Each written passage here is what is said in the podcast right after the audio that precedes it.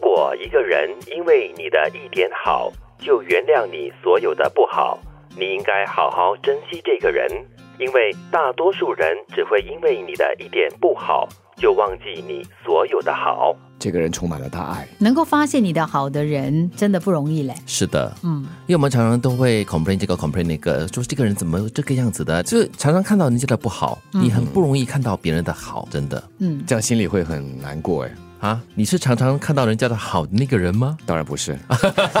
所以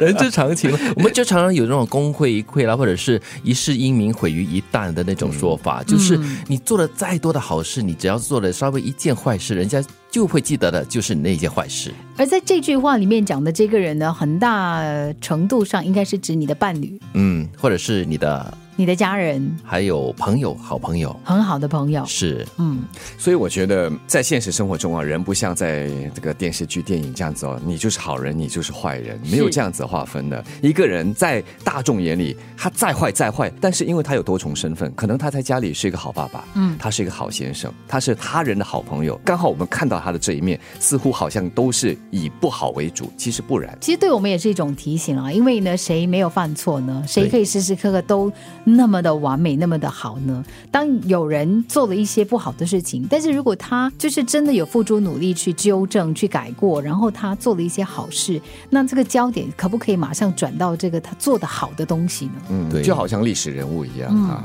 嗯，虽然我对秦始皇的认识真的不深了，但是可能大家对他的记忆就是他是暴君，他怎么样怎么样不好，他他文书对吗？但是他也有他的他建了万里长城 啊！对啊，他立的功功劳啊，所以有些时候，很多一些伟人或者是一些呃具争议性的人物，在离世了之后，一些历史学家或者是一些分析人士就说，现在还不能盖棺定论，要看时间，靠时间来给他做一个评定。可是你讲那个是一个结果，嗯但是像像秦始皇类别的人，当然我们不不活在那个历史里面，嗯但是根据对对对记载的话，那个那个很残暴的过程，我觉得那个动机是什么？那个原因在哪里？他为什么要这么做？如果是个人因素的话，我就太嗯，我对，就不太能他可能就是不接受小心做了这个好事了，就是建了万里长城啊吧。结果结果是他建了万里长城，结果怎么样怎么样？ 对对对又对或对，者是，如果是一个一 个国家领导、一个世界领导的话，他总要牺牲一些难免的来完成